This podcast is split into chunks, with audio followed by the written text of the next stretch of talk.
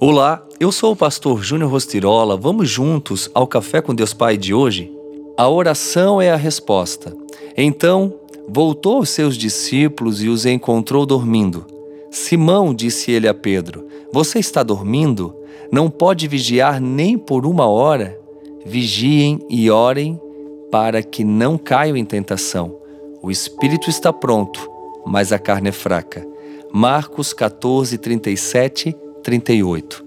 Após cear pela última vez com seus discípulos e os instruir acerca dos tormentos que estavam por vir, Jesus leva três deles consigo até o jardim do Getsemane e lhes pede para permanecer em oração e em vigília, enquanto se afasta para falar ao Pai sozinho. Contudo, quando ele retorna, encontra os três apóstolos dormindo.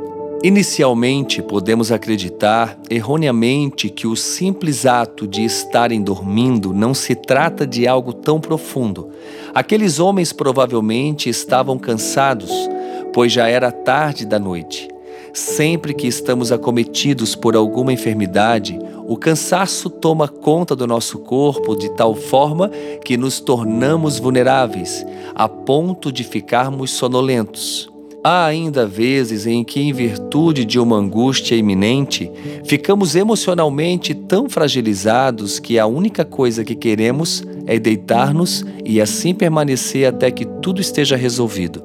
Nessa ocasião, Jesus foi tentado a ponto de pedir que o Pai afastasse dele o cálice que estava prestes a beber no entanto, o Senhor nos ensina que quando estamos numa situação angustiante, repleta de problemas e lutas, ficar deitado esperando que aquilo passe não é a solução.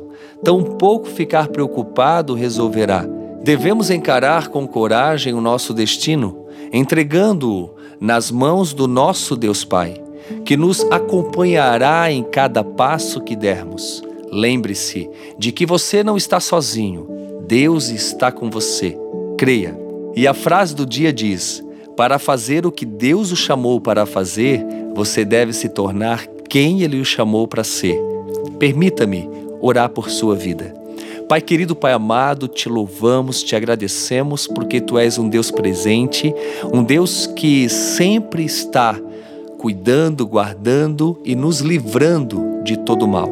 Eu oro por esta vida que me ouve neste exato momento. Senhor, só o Senhor conhece o que ela está passando. Só o Senhor conhece o seu coração, os seus dilemas, as suas lutas, os seus gigantes, as circunstâncias contrárias que têm se levantado a ponto de fazê-la desanimar.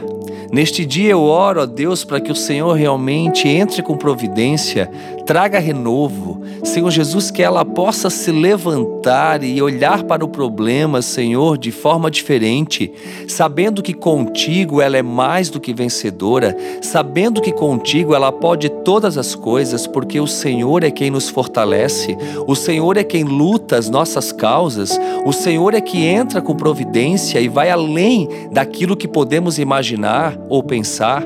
Eu oro, ó Pai, e abençoo esta vida, que a partir de hoje sua história seja diferente, sua vida seja diferente, a maneira de olhar para os problemas também seja diferente, que ela possa realmente ter uma visão de fé e confiança e em todo tempo saber que o Senhor se faz presente. Que assim seja, em teu nome, Jesus. Amém. Te desejo um excelente dia e que você possa de fato se levantar, erguer a cabeça, continuar, vá adiante, porque eu tenho certeza que vai dar certo. Em nome de Jesus. Fica aqui o meu abraço, o meu carinho e que você tenha um excelente dia.